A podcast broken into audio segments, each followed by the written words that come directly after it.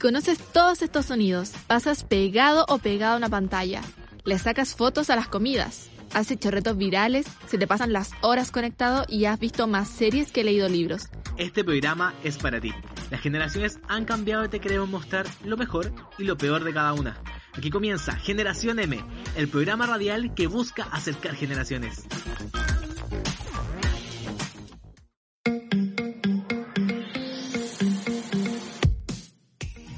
Hola gente, bienvenidos a un nuevo capítulo de Generación M, su programa favorito, por excelencia, por supuesto. Ah.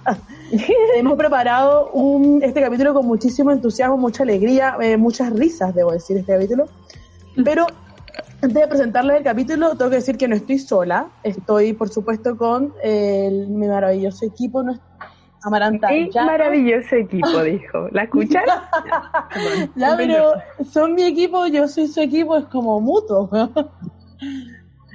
Eh, en este programa estaremos eh, en, como en el control de acá de, de, lo que es la conducción, por así decirlo. Eh, Carolina, Andrea Salas, Magdalena Sayanes, mejor conocida como Mane. Muchas gracias. Y tras bambalinas, eh, Amaranta Llanos y Jerko Flores. Hola a todos, ¿cómo están? Hola. hoy día no vamos a estar, vamos a estar en un en, en, un nivel mayor de aurático, vamos a estar eh, como en el nirvana, una de cosa forma omnipresente. Sí, omnipresente. Así que esta será la única vez que nos escuchen durante todo el capítulo, así que disfruten de este momento de esta melodiosa voz para después pasar a retirarme. Adiós. Me encanta el eh, bueno, retomando mi... Estoy muy contenta de estar acá, la verdad, con 80.000 grados de calor. Yo creo que me voy a enfermar de nuevo. Bueno, en fin. Eh, este capítulo eh, es bastante especial. me gustaría mucho contarle cómo se nos ocurrió este capítulo, pero no lo haré. Eh, como pudieron haber visto en nuestro Instagram, estaremos hablando y honrando claramente a nuestra gran fecha. Bueno, perdón, perdón, a la fecha de nuestros amigos. Hoy es 20 de abril, el mes 4. nuestros amigos. Desde el mes 4 y imagínense que el año 2020. ¡Oh! Es 2020 aparte. Es como doble. Sí, de hecho, tuvimos como el 420 y el 24, ¿cachai? Y después 420 todos los meses. ¡Wow! Pero no sé si muchos de ustedes sabrán, yo creo que la gran mayoría, que hoy día es 420, pues gente. Y para lo que no saben lo que es, se lo vamos a ir contando más adelante, pero déjenme decirles que este es el segundo capítulo de nuestra tercera temporada y que se titula La cuarentena se pasa volando. Bueno, no sé si les da una pista este, este título. Nosotros quisimos... Pero, pero no todo es volarse, para que no piensen que estamos incentivando, ni mucho menos para nada, para nada, eh, a que se vuelen en esta cuarentena porque mm, eh, le vamos a estar hablando sobre todo de los aspectos medicinales de la cannabis, como su predilecto nombre científico. Esta maravillosa planta, eh, no solo para recrearse, también em, aumenta el consumo. Vamos a hablar sobre el aumento que ha tenido eh, en el consumo en esta cuarentena. hablaremos de los maravillosos bajones que estoy seguro que más de uno de ustedes se ha pegado y también eh, vamos a estar eh, hablando un poco sobre los mitos y las verdades que han podido escuchar sobre la marihuana y en general de la droga, de esta droga. Oigan chiquillos, pero antes de empezar, eh, quiero recordarles nuestras redes sociales, que este es mi trabajo favorito, cuando antes esto era, solo yo hacía esto de las redes sociales, bueno, ahora he avanzado un poco, pero realmente quiero hacer esto, porque me gusta hacerlo. Eh, les recordamos que transmitimos todos los lunes a las 6 de la tarde por la radio JGM, que ahora estamos como en una edición especial de, JGM en la casa, así se llama con hashtag, pueden encontrar todos los programas que están transmitiendo. Eh, aparte nos pueden escuchar en Spotify, Evox, Apple Podcast y también pueden participar en nuestras redes sociales de Instagram, Facebook, Twitter, generación.m. Excelente, muchas gracias Caro, pero ahora vamos a hablar de lo que nos convoca hoy día. ¿Han escuchado alguna vez del 420 ustedes? La verdad es que mucho, mucho. Sobre todo nosotros que estudiamos JGM, ¿no? Yo, la verdad es que estando en JGM pensé que todo el mundo, o sea, estudiando en Juan Gómez Millas, pensé que todo el mundo tendría que sí o sí saber qué es 420. Pero resulta que no todo el mundo sabe qué es 420. O sea, yo lo aprendí eh, después de quedarme mucho rato como, ah, ¿qué es? Pero mm, es bastante interesante la historia. Sí, ya yo se las voy a contar porque soy simpática y eso es lo que hacemos, la verdad. Ya, el, todo esto partió como en California, específicamente en la localidad de San Rafael, y pasó porque un grupo de amigos, como llamados los Waldos, en el 71, se juntaban a las 4.20 pm, no confundir 4.20 como PM y AM. Bueno, la gente ahora como que igual usa las dos para fumar. Si al final la hora es la Es válido, es válido. Ahora. pero esta gente, esta gente se juntaba en la tarde realmente y usaban como este código de 420 para referirse como mira, eso y para Ay. no ser descubiertos como por sus profes, pues, calmado. Sí, deberíamos haber hecho este capítulo así, la verdad. Eh, Al exterior, nada de la casa. sí. Corriendo. Jamás se ha hecho un capítulo en Generación M así. Mentirosa. Joana, nos costó co- vender este capítulo y ahora tú estás desperdiciándolo. Ya bueno, eh, el, el término al final se popularizó eh, debido a un enlace como con una banda de rock que se llamaba Great, Grateful Dead. Puta, siempre me tocan estas partes, bueno, estoy harta. Yo lo leo, yo lo estudio, pero siempre... Grateful, Grateful Dead. Gracias, amiga. Eh, que eran amigos de este otro grupo de chicos que se juntaban, que eran los Waldos, y, carreteaban y toda la cosa. Entonces ahí se empezó como a esparcir el término. Hasta que una vez como en esta banda de, de rock psicodélico eh, hizo como estos volantes y Steve Blum, que en 1990, editor de High Time, la revista, eh, revista líder en marihuana, High El Times, loco- qué buen título para una revista. Será El editor- como descubrió su este volante y como que ella lo viralizó como mundialmente y lo hizo como portada y todas las cosas. internacional. Qu- Quiero enfatizar en el buen nombre de esa revista, High Times. la verdad es que nunca la he leído. No, yo Confieso. tampoco, pero el, o sea, el título es maravilloso. Qué, qué ingenio. Así es la vida. Eh, bueno, el 420, además de contar como concursos, o sea, hacen como concursos, festivales y todas las cosas, eh, promociona como nuevas formas de consumir marihuana, como información medicinal y todas esas cosas. También es un evento político y eso, eso es lo que les vengo a contar la verdad. Bravo. Gracias, gracias. Bravo. Quiero mis aplausos después en la edición. Me encanta. No sé. ¿Mm? Bueno, es que- quiero decir que por todo eso que mencionó la Caro, es que le pusimos ese título al capítulo, porque esperamos que la verdad que la cuarentena se pase volando, independientemente de que ustedes usen, hacen- hagan uso de 420 o no, pero ojalá que se, se pase volando. Bueno, no sé si ustedes disfrutaron de esta historia. Yo en lo personal me encantó saber por qué era 420, porque nunca se me pasó por la cabeza. Pero imagínense lo interesante que se viene este capítulo después de esta historia, que ni nosotros cachábamos antes de empezar a investigar. pues. O sea, no sé ustedes. No, jamás. Pero verdad nunca es- pensé nada. Solo creo que es una excusa de la gente para fumar marihuana, sinceramente. Ya, bueno, si quieren seguir conociendo más de este día tan especial para nuestro público y para nuestro equipo, eh, sigan escuchando Generación M. Amiga, ¿vaya a la pool party este viernes? No, po, si está la embarrada con el coronavirus. Ay, pero si el COVID-19 está invitado también. Ah, ¿verdad que en el día del virus se pone buena persona? No seas como estas dos amigas. Quédate en casa, protégete a ti y al resto. Y escucha Generación M por la radio JGM y todas sus plataformas online. ¿Qué pasa si el virus muta y se pone buena persona? Es otro escenario. No tiene nada que-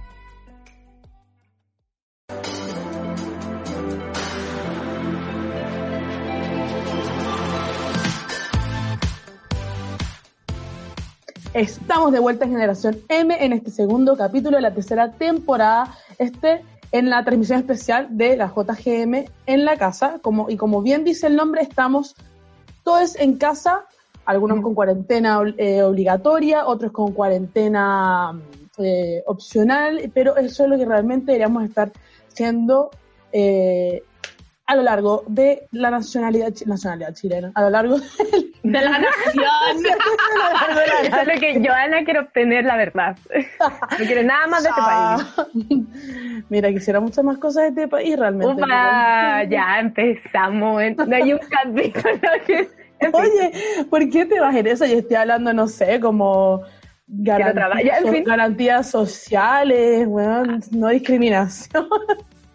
Pero bueno, miren, chiquillos, antes de que sigamos con llen- llenándoles de contenido de este 420, quiero recordarles em, que, nos, que nos pueden encontrar por Spotify, Evox o Apple Podcasts.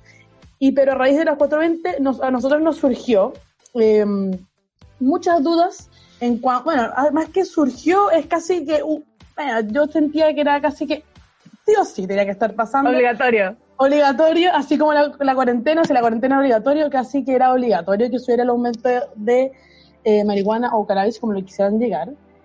Y mm, por lo que he escuchado y hemos investigado las opiniones- distintas opiniones al respecto, em, hay personas que jamás dejarían de fumar esto, así sea, así sea que, esté en su casa y las condiciones no, no se lo permiten, igual van a hacer la, lo que necesite, esconderse. Ahí más adelante vamos, a- van, a- estar escuchando lo que dijeron, los que dijeron en nuestro Vox Populi, porque Sí. definitivamente ha afectado a más de una persona esta, es- la, la cuarentena en su consumo de marihuana.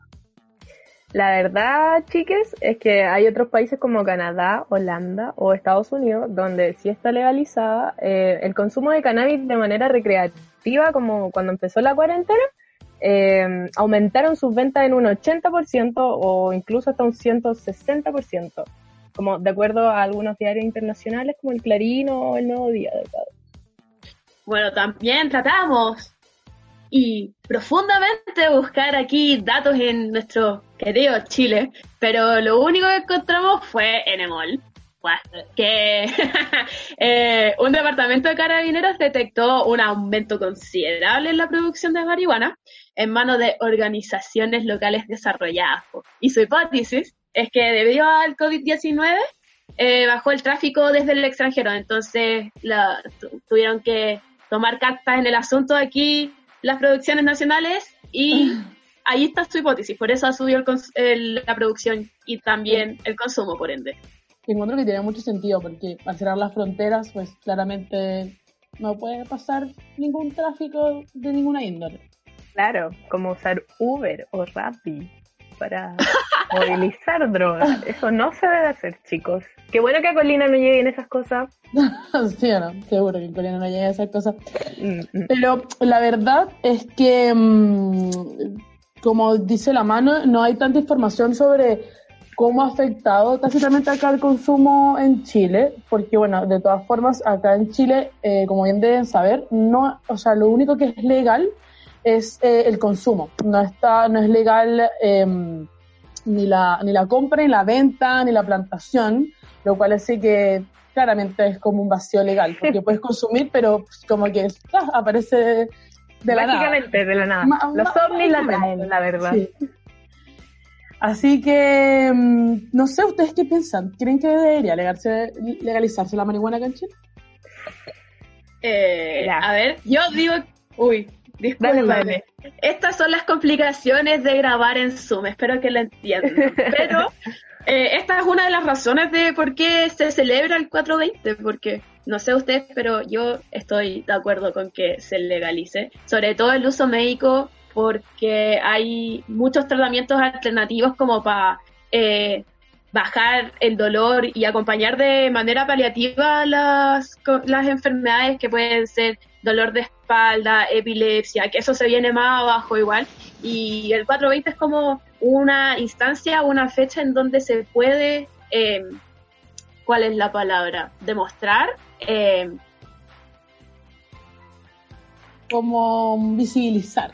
visibilizar, exacto, y también desmitificar los mitos y toda, como los tabúes que están alrededor del Sí, de, consumo de, que, cannabis. de hecho, de hecho, por lo menos les cuento así como dato que igual, por más de que acá en Chile no, mm, no sé, igual es un tema en como muchas esferas, eh, eh, vayan, a, no sé, a otro, otra parte de América, como no sé, puede ser Venezuela, que es mi caso, que la verdad es un tabú súper como está súper mal visto, muy muy mal visto la marihuana. Como acá es muy muy común, como sales y es casi, o sea, camina por el centro y va a ser muy poco probable que no de repente no El uno, uno, uno letazo así Pa- palmazo. ah, sí, y uno Eh, como, oh, ¿por qué? Córrelo.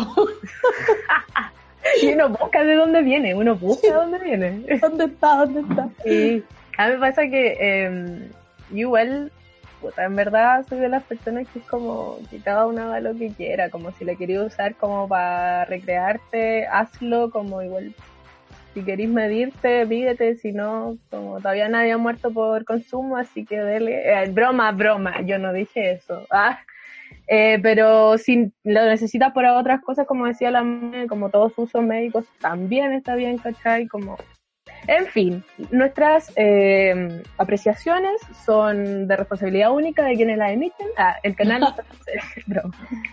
Eh, bueno, no se hace responsable sí, de las, opiniones vertidas vertidas. Sí. en este en este programa. Pero Sí, es, por esta razón que nos pusimos como a mano a la obra y tomamos las medidas respectivas y quisimos preguntarle a nuestros queridos, eh, a nuestra querida tribu, la verdad, sí, yo les digo tribu. Y preguntamos, pues, como cuánto ha aumentado su consumo o, o si ha disminuido, como, cómo va el nivel de consumo en cuarentena. Así que los invitamos a escuchar la cápsula. Igual me ha afectado el nivel de consumo, porque igual yo antes salía y fumaba caletado, pero como a mí no me dejan fumar y ahora estoy en mi casa, se me hace mucho más complicado. Me estoy fumando literalmente y sólidamente un G diario, hermano. Claramente el encierro ha provocado que mi consumo de marihuana aumentara en un 8500%, pero nada, pues obviamente uno fuma más porque está más encerrado, porque tiene que aprender a convivir con uno mismo y con su entorno. La marihuana es como un método de alejarse de todo eso y como de, y como de, bueno, tener tu espacio y, y disfrutar, bueno. Entonces obviamente yo creo que a todo el mundo que fuma le ha, le ha aumentado el consumo de marihuana estos días. Mi consumo de marihuana en cuarentena ha sido nulo porque no tengo mano y me vine a mi ciudad que es San Felipe y no tengo ni una cola, ni un pito, ni nada, pero en realidad no ha sido tan angustiante. Pero sí han habido hartas oportunidades que he dicho como "Bueno, me gustaría fumarme su cosita poca. Pero ha sido piola, eh, cero, cero, cero. La cuarentena igual ha afectado mi consumo de marihuana. Yo antes de, la cuarentena y de, todo esto del virus, igual fumaba bastante. De hecho, creo que con todos y todas las, eh, casi todos y todas las integrantes de este programa, tuve el gusto de compartir alguna cosita, pero eh, yo casi nunca fumaba sola. Eh, y ahora no me queda otra. Pero igual eh, eh, con mis amigas a veces eh, por videollamada y eso igual suple el estar sola en, encerrada en cuarentena. Sinceramente normal no porque he tenido toda la cuarentena y, y eso. Yo después de vacaciones volví a fumar como fumaba normalmente, que eran tres o cuatro veces al mes. Y ya después de la tercera semana de cuarentena estoy fumando todos los días, todos los días. Pucha, la verdad es que desde que empezó la cuarentena he fumado un solo día, pero no porque yo quiera, sino porque igual me va a quedar harto en mi casa. Y siento que en cierta forma igual me ha servido un poco porque estoy fumando menos, tengo, pero la he como economizado, entonces igual apaña. Pero de que extraño fumar, extraño fumar.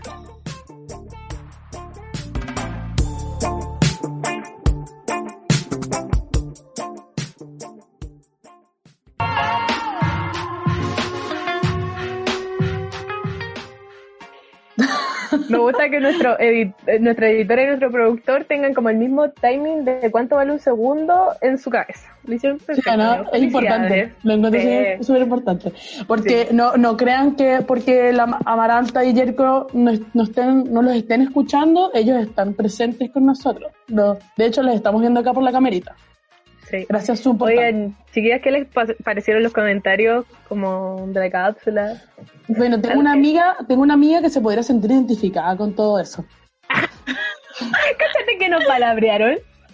Esa persona Eh. que dijo que ha fumado con todos los del equipo es mentira. Ha fumado con nuestras segundas personalidades. Pero- Con, con Elisa, con Ignacia y Andrea. sí. es verdad. Ah, eh, es que, bueno, de- debo decir que mm, Elisa, mi amiga Elisa, se ha pegado una buena con esa persona.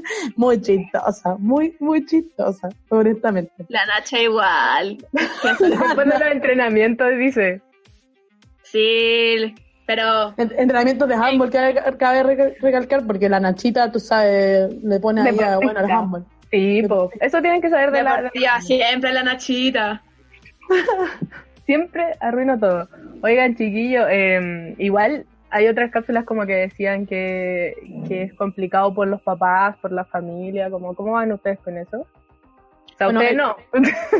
o sea, O sea, ¿qué a- mi amiga, mi amiga Sí. Elisa, eh, lo que hacía era mm, en la noche, como tiene un hermano que igual es, es bueno para fumar, y en la noche, ya después que el papá se iba, se iba a acostar, sus bongazos piola, me contaba Elisa, obvio. Y, mm, y ahora que oh, ha pasado unos días sola, pues está ahí tratando de que el último G le dé le dé para toda la cuarentena. Infinito. No. Eso me, eso me cuenta Elisa, obvio. Claro. No, la Nachita me dice a mí que no hasta desde que se ocurrió, se encerró en cuarentena, no ha fumado nada. Pero está bien. Está bien. No le- eh, ha tenido que buscar formas alternativas de relajarse, de distraer su mente. Eh, pero no, pues es que donde vive la Nachita, no. Y como contaban en otros. En otras cápsulas, o sea, en unos audios de las cápsulas, que la donde vive la Nachita, como que no llega la mano, no hay mano. Se planta ahí. Ahí mismo se planta. Nachita, Uber, o Uber, demás. Oh, bueno, pues, pues, yo, le- yo te puedo pasar el contacto de Elisa después, tranquilo. A ver, vamos a ver qué se. Este programa está siendo un fracaso. Bueno, y ahora eh, la vamos a dejar con Carolina Oye. porque le va a presentar. No, no, no, no. ¿A quién se le ocurre esta canción? Ah, toda la ya, razón. sí, es verdad. Es que yo, de manera instantánea, dije, la canción para este capítulo tiene que ser la... No, espérate, de nuevo. Ya.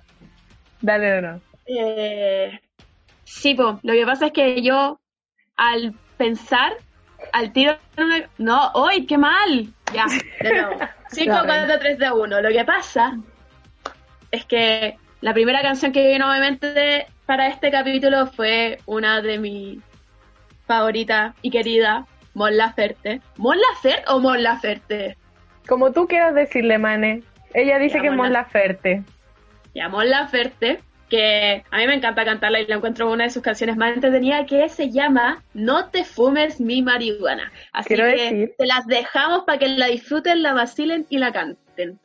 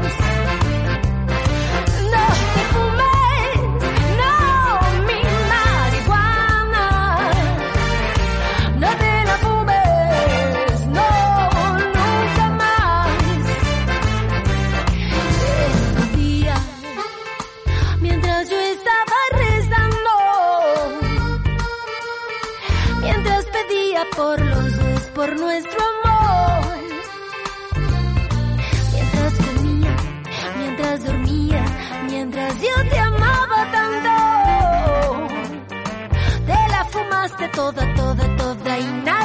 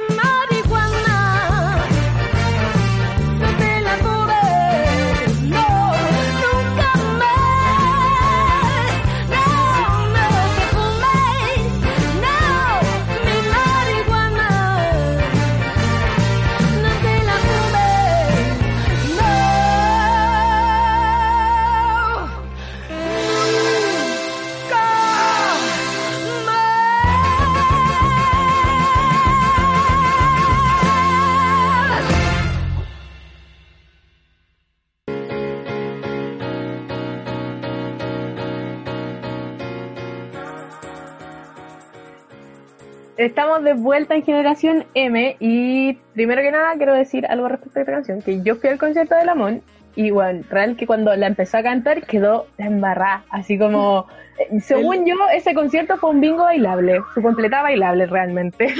Era, era, era una cápsula de humo, así. para el concierto de Miley Cyrus en el 2015, yo tenía como 14 años, weón. Y me acuerdo que imagínate en el Movistar como todo cerrado y la weona prende el pito y todo el, todo el Movistar prendiendo pitos y yo. ¿Miley Cyrus? Sí, po. Sí, una bebita indefensa. Y como fue heavy. De hecho hubo besatón y todo. Fue un gran concierto. Bueno, en fin. Fue un gran concierto. Eh, eh, le recordamos seguir nuestras redes sociales. Generación.m, Generación M, como ustedes quieran. Vamos a salir porque somos los más buscados. Bueno, chiquillos, no todo es chacota en este programa y como periodistas profesionales que intentamos ser, que estamos en cuarto y tercero respectivamente, eh, nos dedicamos a investigar un poco sobre los usos más comunes que tiene la marihuana, que es el medicinal y el terapéutico. El recreativo también. Y que esto nos brindó como muchos frutos y prepárense como para escuchar esta magistral clase de biología que investigamos. Esta, la clase de biología que siempre quisieron tener, es lo que van a poder escuchar en este momento. Y realmente es un hecho, es un hecho que eh, la marihuana es una de las drogas más consumidas, y, pero claro que va después del alcohol y el tabaco. Muchas personas, muchas per- personas, personas consumen mota, marihuana, cannabis, con fines recreativos. Uh, pero por otro lado, eh, también ocupan un tratamiento médico terapéutico. Si ustedes no lo sabían, porque yo no lo sabía, eh, nosotros tenemos, nuestro cerebro tiene unos receptores llamados cannabinoides. Y estos conforman el sistema endocannabinoide, que es demasiado opulento porque ahora a continuación se los voy a contar. Este sistema maneja diversas funciones ah, fisiológicas en nuestro cuerpo, como la percepción del dolor, la inflamación de órganos y tejidos, regulación del apetito, que eso lo encuentro grigio, el control de diversas funciones metabólicas como la regulación del sueño y procesos de mediación de diferentes desarrollos a nivel neuronal, como el cardiovascular, digestivo, reproductivo e inmunológico. O sea, regula caleta de cosas este sistema. Eh, muchos estudios también arrojan que a través de este sistema el cannabis puede ser utilizado como analgésico, inmunosupresor, relajante muscular, antidepresivo, neuroléptico, entre muchísimas cosas más. ¿No les parece loco esto? Ya, se Lo encuentro maravilloso, como que ahora pueden fumar todos con más ganas. Mentira, mentira, mentira. Broma. Hoy la Broma. Joana. Nos van a bajar. nos la- van a bajar, las opiniones vertidas en este capítulo no son propiedad de la JGM. Adiós. Vamos a poner eso ya, pero usted- programa. Ustedes se preguntarán cómo funciona todo esto, porque ya sí, parece disertación lo que dije, pero es que en verdad es mucha información y que traté de acotarlo y resumirlo y adaptarlo lo mejor que pude. Entonces, ¿cómo funciona esto? Los receptores que habíamos comentado es- antes, que eran los cannabinoides, hacen sinapsis. ¿Y qué es la sinapsis? El traspaso de la información a través de un impulso eléctrico. Es como cuando mandan el mensajito, típico que te mostraban ese dibujito de las neuronas con su bracito y todas juntas y como hermanas, así. Según yo Y son es- coronavirus. Son todos coronavirus. son todos coronavirus. No pongas a, lo- a los cannabinoides al lado del coronavirus, por favor. Pero los muestran igual en biología. Son como pelotas con púas. Real. Sí, Oye, exacto. Y, enten- Perdón, perdón, te disculpa adelante, Mane. Nada, po, y cuando les contaba que cuando hacen esa sinapsis era el momento en que se producen los efectos medicinales. po. Eh, eso también obviamente depende del tipo de cannabinoide que se saca de la cepa. Y Ah, sí. De hecho, profe, Es muy loco. Eh, me tenía entendido que cuando, o sea, te recetaban eh, marihuana como para el consumo terapéutico, eh, te mezclaban, te mezclaban distintas cepas para, para Exacto, porque obtener como lo, que querías, lo que necesitabas. Sí, po, porque te sacan lo mejor de cada cepa para eh, tener como obtener el mejor tratamiento posible. Eh, es muy loco esto, lo del sistema endocannabinoide. Eh, oigan, chiquillos, no sé, no sé si ustedes cachan, pero puta, igual es reconocida porque está la Ana María Gamur y, toda la cosa. La Fundación Daya, como que ahí hay es- doctores especializados para los tratamientos canábicos y te dan recetas y todas estas cosas. Como, ¿Qué tal? Ay, sí, había escuchado que esa misma fundación, o sea, utilizaba la, la marihuana como enfermedades, no sé, como Alzheimer, ansiedad, anorexia, depresión, como, y, y creo que, no sé, personalmente, como válido, pues como, o sea, sí, sin hablar nada de lo científico, yo lo encuentro tingente, como probar la marihuana para combatir esta, esta enfermedad. Deberíamos hacerlo alguna vez, de hecho. Probar la marihuana en casos médicos. No sé. ¿Cómo, No cómo- sé. cómo- cómo creen? ¿Cuáles son sus experiencias o sus cuáles son las experiencias de la Nachita, de, de Andrea, de, de, de mi amiga Elisa? ¿Les puedo contar un poco de mi amiga Elisa y sus experiencias también? Yo, la Nachita me ha contado que... Yo, la Nachita, me ha contado. Yo y la Nachita hemos conversado y nada, yo conozco un caso, eh, no sé si es de la Fundación Daya, pero sí, yo no tenía idea que existían los doctores canábicos y que se especializaban en eso. Y un amigo de la Nachita tenía discopatía, eh, tiene mucho dolor de espalda y efectivamente le recetaron marihuana para calmar su dolor como de manera paliativa y le ha funcionado súper bien. Eso sí, eh, no le recomendaron fumarla porque eso le hace daño a los pulmones. Entonces le dijeron que lo fumara con vaporizador y que ahí estaba tiki taka el amigo de la Nachita. Pero vaporizador no será como igual como que inhala, yo no, qué raro. Bueno, habría que No sé, preguntarle. según yo igual de dañino, pero no lo sé. Según yo, averiguarlo. ese amigo de la Nacha le estaba mintiendo. Bueno, no sé este amigo de la Nachita, pero por lo menos mi amiga Elisa, eh, ella no suele ser una persona eh, ni ansiosa o depresiva quizás, pero obvio, por más que no seas una persona ansiosa o depresiva, igual puedes tener eh, momentos de ansiedad en los que buscas algo que te libere y por lo menos me ha contado Elisa que sí, le ha ayudado en distintas, en distintas situaciones, en que lo ha relajado, la, no sé, eh, claro que depende, como así como estabas contando algo, como que depende mucho de la, de la, eh, de la, o sea, si es sativa, si es, o si es índica, como lo que quieres, como por lo menos la misma Elisa me ha contado que para dormir ha intentado fumar y una vez como que tardó aún más. Porque tengo y, y claro, tiene sentido porque tu cerebro en ese momento está funcionando el doble. Entonces, hay muchas personas que no les va a dar resultado, por ejemplo, para dormir. A menos de que quizás sea una, una índica o híbrida, o híbrida.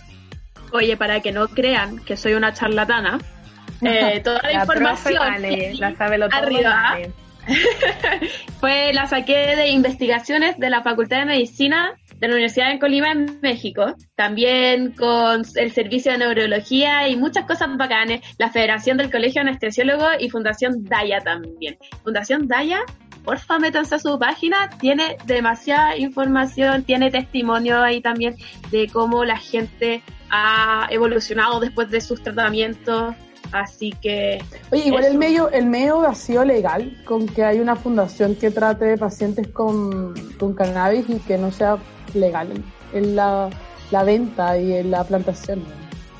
Ah, Según yo tampoco, como que tampoco sé, yo no tenía idea, por ejemplo, que existía, pero también debe ser como un poco como medidas extremas para las personas que lo necesitan, porque no, yo no he escuchado como tanta difusión de esa fundación y la encuentro demasiado bacán. Mm. Oigan, chiquis. va, en este momento puedo decir chicas, perdón, porque somos tres chicas, Jerko no está existiendo. Eh, yo, yo creo que todo el mundo sabe que detrás de todas las cosas yo creo que pasan en el mundo hay un negocio y claramente la marihuana no tiene atrás. Así que junto con Amaranta hace unos un año más o menos hicimos un reportaje y ahora que trata sobre el negocio de la marihuana medicinal como que hay datos súper heavy, como que no sé, el, una receta te sale 40 lucas, la consulta te sale 50 lucas, ¿cachai? Y después, eh, al final los dejamos aquí invitados para que lo escuchen. Un gran reporte.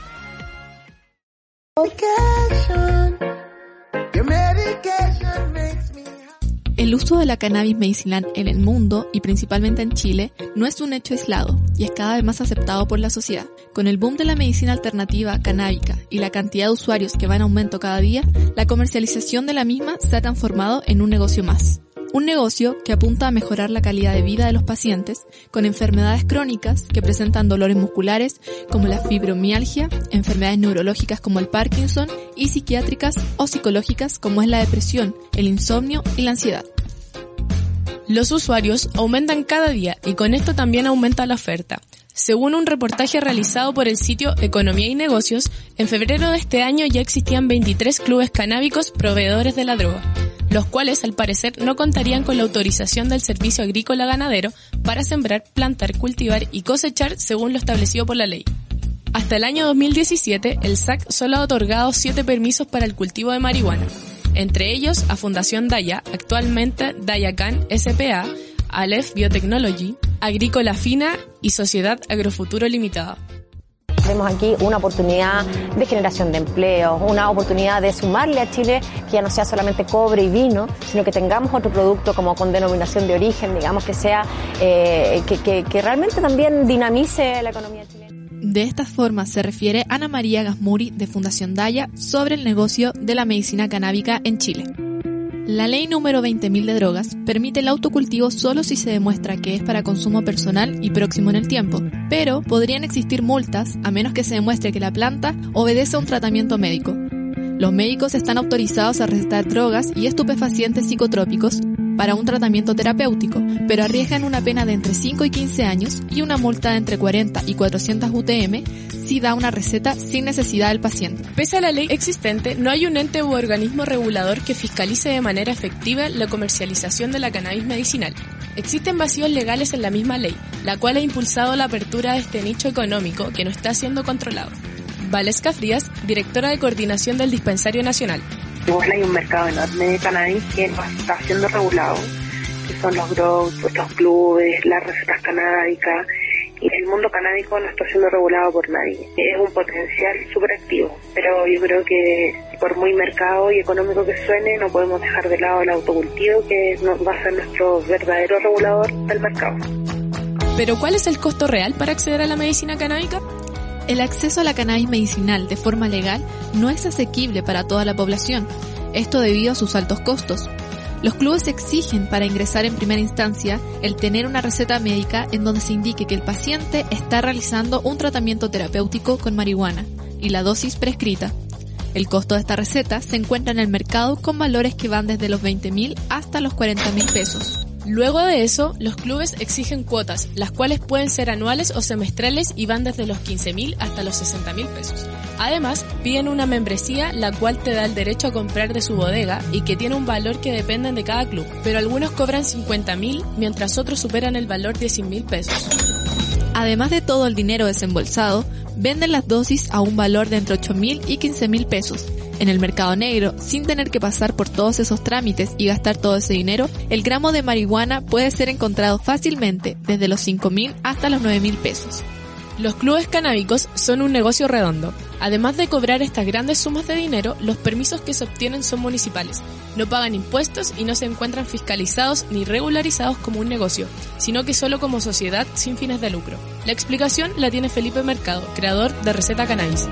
O sea, los, dispensarios son asociaciones, asociaciones de libre sin fines de lucro. Entonces, por lo tanto, los dispensarios no, como no lucran, no tienen que pagar impuestos. La empresa sí, la empresa que, que va a estar, que tiene Daya con los australianos, ellos sí que van a tener que pagar impuestos porque ellos son una empresa que sacaron un permiso de cultivo exacto, van a cultivar y van a exportar. En suma, en Chile existen dos medicamentos que se comercializan de forma legal y aprobados por el Instituto de Salud Pública, los cuales tienen un valor aproximado de 210 mil y 550 mil pesos con una dosis que alcanza solo para un mes. En Chile, la comercialización de la marihuana es un tema que se encuentra continuamente en la agenda y en el debate público. Uruguay es el país pionero de Sudamérica en legalizar la comercialización de esta misma y el comercio solo ha aumentado de forma sorprendente, mejorando en parte la economía del país. Pepe Mujica, que legalizó la marihuana en Uruguay.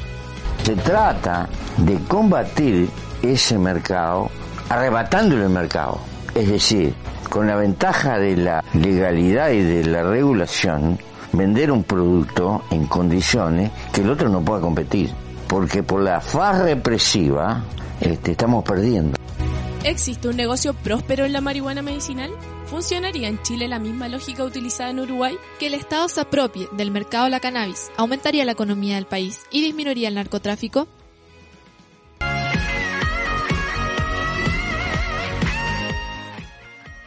Y acaban de escuchar un reportaje maravilloso hecho por dos maravillosas periodistas. Intentos. dos, dos maravillosas intentos de periodistas. Oigan, chiquillas, ¿qué, qué les, les, gustó? ¿Qué pensaron como del reportaje? La, delante la Yoa dijo un comentario tan afectivo. Lo encontré, lo encontré bacán, o sea, es una muestra más de cómo el capitalismo se aprovecha de toda la industria. Oigan, les tinca así ahora, bueno, como que yo creo que todos sabemos que hay un millón de mitos y verdades como respecto al tema de la cannabis. Así que como equipo quisimos eh, hacer un, su mito de verdad, eh, demitificar todo lo que se dice, que yo creo que la, afirmar. las generaciones, o afirmar, claro, las generaciones mayores como que piensan que, no sé, que la cuestión como que... Piensan Sí, sí, por- cosas que ahora... Sí, por ejemplo, no sé, mi mamá antes de conocerla pensaba que era una weá, no sé, que se inyectaba como heroína. Sí, como, entonces, como les digo, quizás para algunas personas o muchas personas sea algo súper común que saben que se fuma y toda la cuestión, pero hay gente que no. Entonces, demos inicio a estos mitos y verdades sobre la Mito uno. Sí. Mu- música tenebrosa por atrás, no mentira. Entonces vamos con el mito número uno, dos puntos. La marihuana es un puente hacia las otras drogas. Me lo han dicho. Suspensivo. Me lo han dicho. Varias. Sí, caleta, pero me Así se lo dicen, empieza, pero ahora, así se empieza, dicen. ahora les vamos a decir si es que es verdad o no para saber qué responder cuando le dicen esto. Ya, pues. Entonces, cuando estábamos leyendo por ahí en internet salió un estudio de National Epidemiological Study of Alcohol Use and Related Disorders. Ya, ah, me encanta. Debería ser traductora. Ah, Sí, por favor, le tomo mi parte en inglés también. ya, se encontró que los adultos que consumieron marihuana en el primer periodo de la encuesta que hicieron, tuvieron estos adultos más probabilidad de contraer un trastorno por consumo de alcohol en un plazo de tres años, eh, comparado o versus a las personas que no consumieron marihuana. No sé qué opinan ustedes, pero sin embargo, la mayoría de las personas que consuman marihuana no consumen drogas o otras drogas más potentes.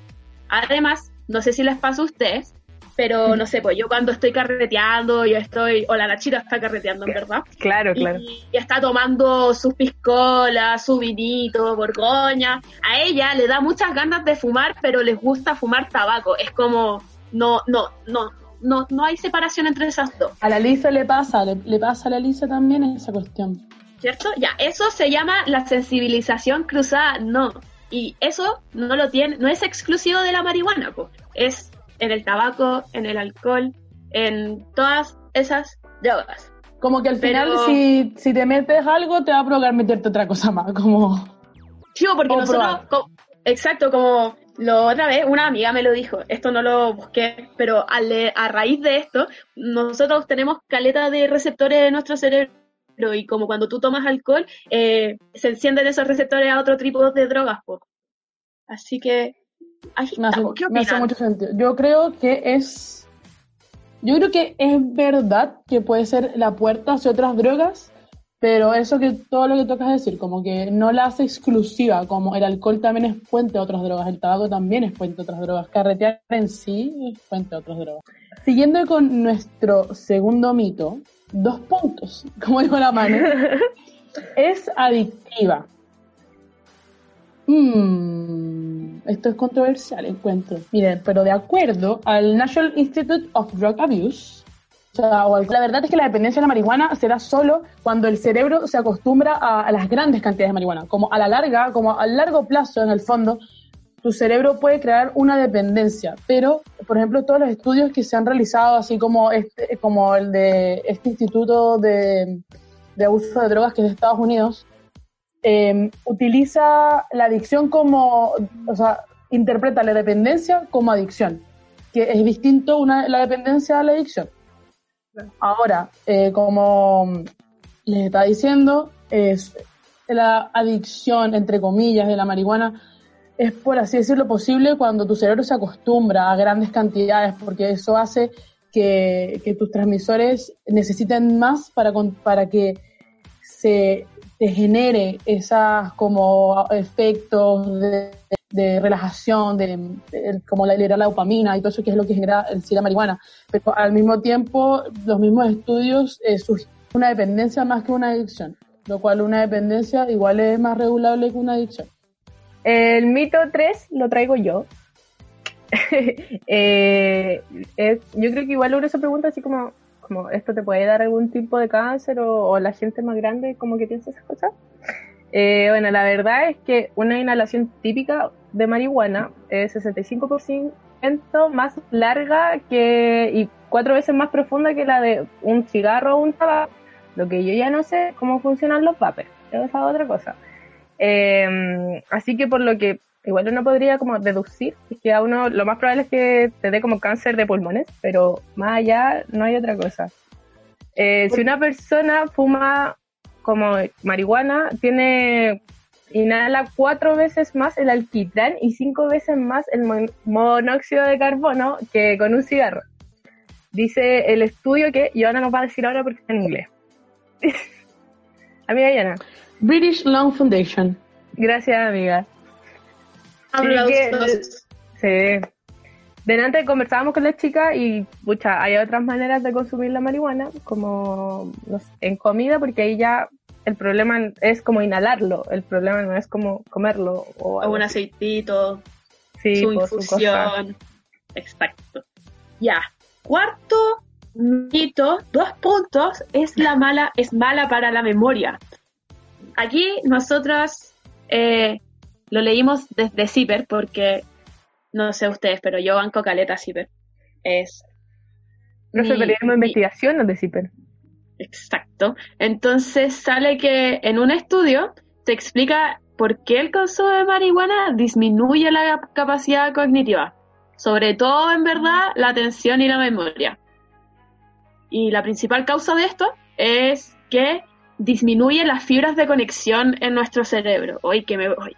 Te juro que es volver a biología hace tres años atrás. Hoy. La verdad es que me gustaba biología. Pero siguiendo, eh, nuestro cerebro es una inmensa red de circuitos donde cada área tiene su función respectiva y que están interconectadas entre ellas. Entonces, cuando fumas marihuana, sobre todo antes de los 20 o en la adolescencia, entre los 15, 14, eh, esto conlleva una disminución de casi hasta un 80% de las fibras que conectan la zona del cerebro que coordina la información y que viene de todas partes del cerebro. Entonces, efectivamente, eh, a un largo plazo y siempre cuando se consume en Grandes cantidades. en grandes cantidades, gracias, y sobre todo si es que eres súper chico, eh, sí afecta la formación de eh, nuevos recuerdos, la orientación espacial y la memoria. Eh, ahora les traigo el quinto mito, que es si la, la neurona, mira, la estupidez que digo, si la marihuana mata neuronas. La verdad es que yo igual lo he pensado otras veces porque siempre... Están todas muertas tus neuronas ya, weón. Bueno. Cuando me caigo también le echo la culpa, se murió una neurona, pero bueno, me pego en la cabeza siempre. En fin, lo que pasa con la marihuana es que no las mata, pero sí cambian el patrón de la actividad de las neuronas y tu cerebro se vuelve dependiente de esa actividad que hizo esa neurona. ¿Entiendes? Espero que sí. O sea, decir que al tu fumar, tus neuronas... Como que la- Como que la neurona se, como que se transforma como a- al efecto que te produce y como que después va a accionar Como, como claro, de si, manera. si tú, como si marihuana. tú estando volado eres lento, posiblemente sigas siendo lento aunque no estés volado. Sí, una cosa así, como que después se adecua a eso, ¿cachai? Claro, entiendo. Mira, mira, lo encuentro súper como, o sea, lo, siento que tiene sentido, porque por lo menos tengo tengo un amigo en el trabajo, es un amigo en común con Elisa, obvio, que mm, ¿Trabajas el con loco, Elisa? sí, yo trabajo, sí, trabajo con Elisa, que el loco está volado a las 24/7 y es un garzón que, sabes, utiliza, o sea, lleva bandejas pesadas y se mueve, es una máquina el loco, es una máquina y está volado todo el fucking turno. Ocho horas está volado. No, en verdad no está tan volado todo el turno. Pero mm, llega y por lo menos hay una o dos horas en que está volado todavía. Y entonces es un trabajo en el que tienes que estar así, activo, van recordando pedidos. Entonces, claramente él ya acostumbró a sus neuronas a estar activo. A ser funcional. A ser funcional. Yo, yo conozco también a una persona que, loco, se fumaba tres, cuatro pitos al día, onda, yo creo que se piteaba no sé cuántos gel como al mes. Y bueno, era tan inteligente esta persona, yo creo que ha sido la persona más inteligente que yo he conocido, como, así como humanamente, ¿cachai? Como, como amiga, fuerte. conocida, una cosa así. Pero, bueno, como con decirle que de su memoria, de su, como de su defensa de memoria también, como la loca 7, promedio 6-3, como en los 5 años Quiero hacer un paréntesis, quiero hacer un paréntesis en esta declaración de la Caro y informarle a todos nuestros auditores que han estado desde la primera temporada que esta persona siempre hablamos, pero siempre es incógnita porque la odiamos. ¿ya? Oye, esto, esto- porque es persona X, vamos a decir. Pero bueno, también tenía ese lado bueno. Dale, Mani. No, en honor al tiempo, porque Ya. yo me podría quedar hablando horas con usted respecto al tema, pero opino que deberíamos ir a una pequeña pausa para seguir al siguiente tema. Seguir al siguiente tema, súper bien dicho, para continuar con el siguiente tema. Así que quédate con nosotros aquí en Generación M. Ya.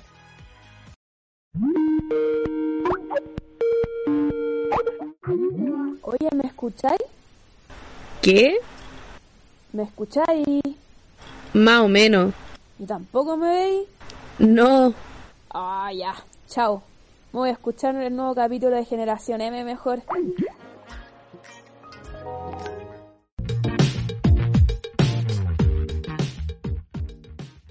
Les cuento que lo culpable de que uno quiera comer como cosas ricas en carbohidratos, dulces, salados, grasos, es el THC.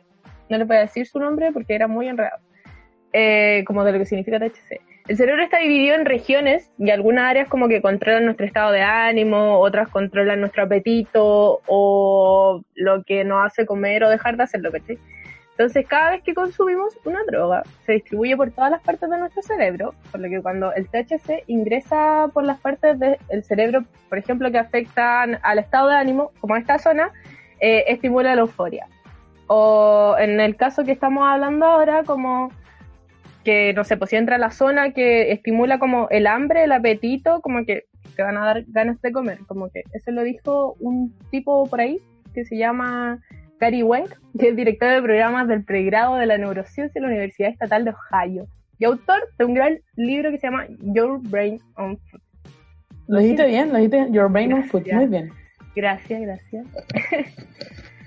De hecho, distintos investigadores han dicho que el THC estimula el olfato o que algunas neuronas que normalmente se apagan al comer la estimulan el cannabis. Entonces el THC también aumenta la liberación de dopamina, lo que aumenta el placer de comer. Mm. y eso lo explicó esta experta que se llama Janice Newell Bisex. O sea, efectivamente la marihuana despierta nuestras ganas de comer. Así que nuestras ganas de otro todo, mito, nuestras ganas de todo, todo, todo. otro Ella. mito de que la, el bajón es, es psicológico. Oye, es cierto, eso también lo había escuchado, que era una cuestión psicológica que no lo puede controlar. Mentira, yo siento así en la guata vacía. Oh. Así como, como controla. Así como, ¡ah! Comida. Me imaginé como Steve. Perdón, perdón, sí, a su Oh, amiga. me, me tiré a la Sí, o sea, preguntemos bien.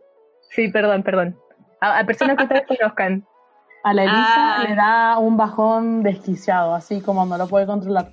De hecho, en cuarentena es lo que le ha hecho aumentar de peso. ¿Tú creí? Bueno. Ah, estaba haciendo la cuarentena con ella. Mira tú. Mm.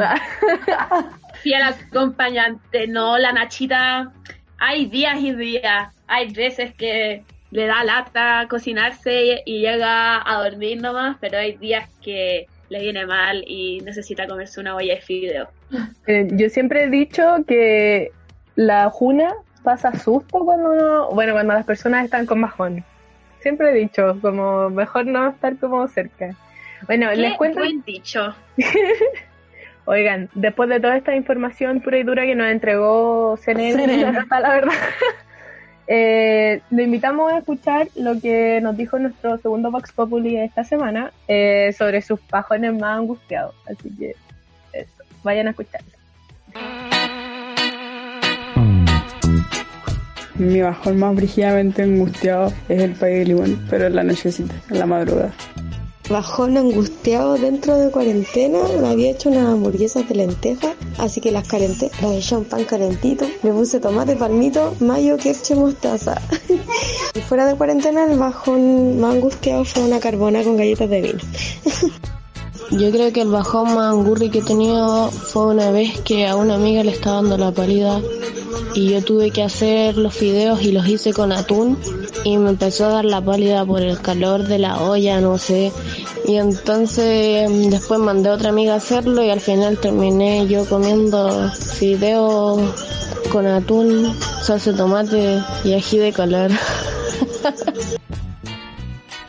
Mi bajo más angustiado fue una vez que venía de un carrete y me quedaba en la casa de una amiga.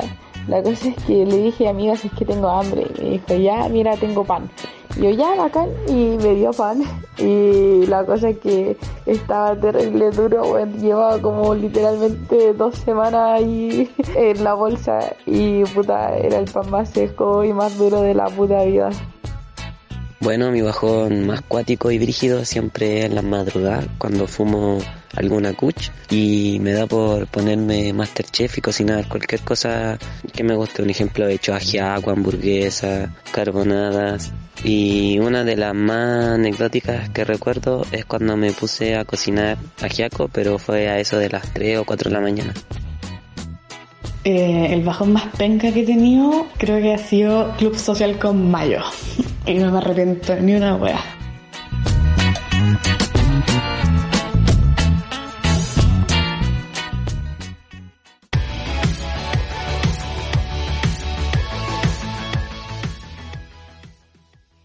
Bueno, amigos, ¿qué les pareció toda esta importante acotaciones de nuestros fans? Ah, Acotaciones de audio.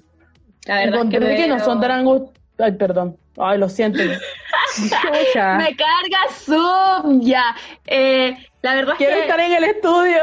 sí, pero bastante chistosa las cápsulas. Pero... Igual encontré que no eran tan angustiados como... Ah, como, un pay de limón, así como a medianoche, mm, no sé. No, sé. angustiados Pero es mi como que favorita, era lo que tenías, así como, oh, Sí. weón, la wea que había. Ah, bueno, mi favorita es la niña que... ¿Qué es eso? ¿Qué, cómo? No lo entiendo. No entiendo. Yo ¿Cuál? conozco harta gente que se come salchichas crudas en todo caso. De chiquita lo hacía. Pero de todas formas, bueno, ¿sabes qué? Yo creo que mi bajón más angustiado, y no lo veo tan angustiado así, fue las fajitas como mm, de esta para hacer tacos, que me las comí con mantequilla de maní. Ya igual Tampoco rico. es salado, tampoco es tanto. Tampoco es tanto, tampoco- porque es que yo me preparo. Yo así como si sé que voy a comer, me- me- o sea, yo, yo no obvio, porque, pero Elisa se prepara. Eh, que esto ha sido un fail. Mamá, no escuché esto. Este capítulo nunca salió al aire, la verdad. Em, yo me, me preparo como si sé que voy a comer algo rico, como que fumar. O por lo menos lo intento. Sí. Oigan, chiquillos, y como lo habíamos estado haciendo todos estos días, eh, le traemos un top de no sé cuántos números, porque como del, del top 5 de los marihuaneros. Bueno, debería ser 5, 4, 3, en fin. Pero como no todos están participando, algunos escogieron más, otros escogieron menos cuentas. Tenemos desde cuentas de Instagram, recetas, en fin, un millón de cosas. Así que, ¿qué nos pueden contar, chiquillas? Dale yo. No, mentira.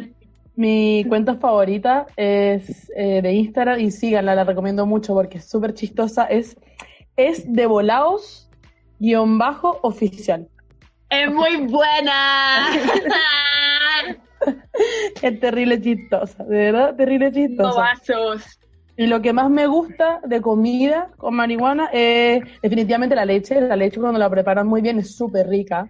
De hecho, una vez, Huevón. una- una vez tuve así una volada con, con leche que... Elisa, Elisa tuvo la verdad. Gracias, gracias. Elisa tuvo la volada con leche. Mentira, no fue con leche, hasta fue con, fue con un brownie. En que no entendía, o sea, ya había comido el brownie y no entendía después por qué estaba volada. Y como que de repente estaba en su cama leyendo y fue como, ¿por qué todo esto está tan interesante?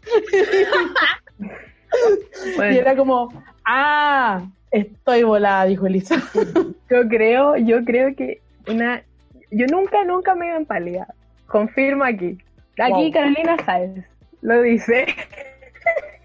Pero una vez Andrea bebió leche en la universidad y bueno, yo creo que fue la vez que más se sintió Toda la comida que heavy. es con marihuana, eh, el efecto es más fuerte y más prolongado porque es, es un proceso, ¿me entiendes? Está pasando por tu, tu intestino y tu, eh, eh, tu eh, sistema digestivo, entonces es un proceso más largo y por eso es aún más intenso y, y- y- y es más bacán. También me dice Elisa. Mane, ¿tú tienes alguna cuenta? No, o sea, yo, O la algo. mismo que usted, la que dijo la Yoa, me encanta. También humor weed. No es tan chistosa, pero igual Salva. salva. Pero yo les recomendar un panorama. O sea, la Nachita les, les, les les recomendar un panorama. Que cuando ella lo hizo fue la mejor experiencia que tuvo en la vida. Eh, la Nachita le gustan mucho las películas Disney, de- debe decirlo. Entonces, eh, una vez se fumó unos cañitos con una amiga, se prepararon como típica comida de cabro chico gringo, porque sí, Disney puso mucho ideal en la cabeza de Nachita, entonces se comió un pan de molde con mantequilla de maní, mermelada, una caj- un jugo en cajita y después se puso a ver Lilo y Stitch. Oh, Lo dejo ahí, lo dejo ahí. Mejor panorama. Y Sí, dorado. sí, se recomienda. Yo soy gay como... Pero bueno. No voy a decir nada al respecto, pero sí le recomiendo. En fin, ya, les vengo a Hola, recomendar la, la pyme de una compañera, de una amiga de. Ponte serio, por favor. que se llama un bajo verde 420 y ella hace como brownies, quequitos y bueno, yo he visto a gente que, que es como dura para la marihuana y he visto gente que se va en pálida comiéndose un brownie de esa persona. Como que totalmente recomendado. ¿Hace delivery ahora en cuarentena? Parece que sí. Es que vive ahí por Santiago Centro. Eh, no, no, no. Como cerca de la U en verdad. Pero había, creo que estaba recibiendo pedido y todo, pero bueno, yo creo que ha sido, de hecho, la primera vez que comí algo de, de marihuana fue como un brownie de ellos. Bueno. Y después les encargo el sexo después de ese broma, broma, chicos. Broma, mentira. Igual queremos insistir, después de todas estas falacias que hemos dicho, queremos insistir que todas las opiniones vertidas en este programa no son responsabilidad de la radio JGM, sino únicamente de este programa, de este podcast de que busca acercar generaciones llamado Generación M y realmente esperamos que nuestros padres y familiares no escuchen este programa, porque... Por favor, no, me echan de la cuarentena, me echan de la casa. Pero bueno, de todas maneras, antes de que terminemos el programa, queríamos hacer un llamado a la concientización y a la y a que se cuiden en la cuarentena, que no, no los roten, no salgan a fumar a las plazas, como se haga consumir, háganlo en casa, eh, a las 3 de la mañana. a las 4.20. Eh, hoy espero que cuando estén escuchando el programa, de hecho lo estén haciendo bajo los efectos. Ah, mentira. Pero, pero eso, tienen que tener bastante precaución, ya que eh, por lo menos cuando uno se comparte un, un pito, eh, pues está literalmente compartiendo salida con otra persona, así que es algo que no es recomendable dentro de esta cuarentena. Además, que todas las personas que fuman tanto marihuana como tabaco eh, deberían mantener sus canales respirativos libres de humo, dada que el COVID-19 afecta principalmente las vías respiratorias. Lo dejo. Después de esa increíble recomendación... Lo más sensato, lo más sensato de todo el programa. Así es. Después de todas las recomendaciones que nos dio nuestra amiga Joana, eh, les recordamos que estuvimos hablando del uso de la cannabis medicinal, de cómo afecta a nuestra vía respiratoria, de los mitos, de las verdades, de... ¿Qué más hablamos? Les contamos el reportaje, el negocio. Les contamos qué es 420 y por qué escuchan, oh, 420, es hora de fumar, es porque efectivamente es la hora. La hora. sí, eh, y les recomendamos algunas cositas para que ustedes también puedan buscar. Muchas gracias por escuchar este segundo capítulo de Generación M. La cuarentena se pasa volando. Espero que se pase volando para todos nosotros. Y después de esto, ustedes saben qué pueden hacer. Prendamos. Bye. Bye. Adiósito. Córranlo.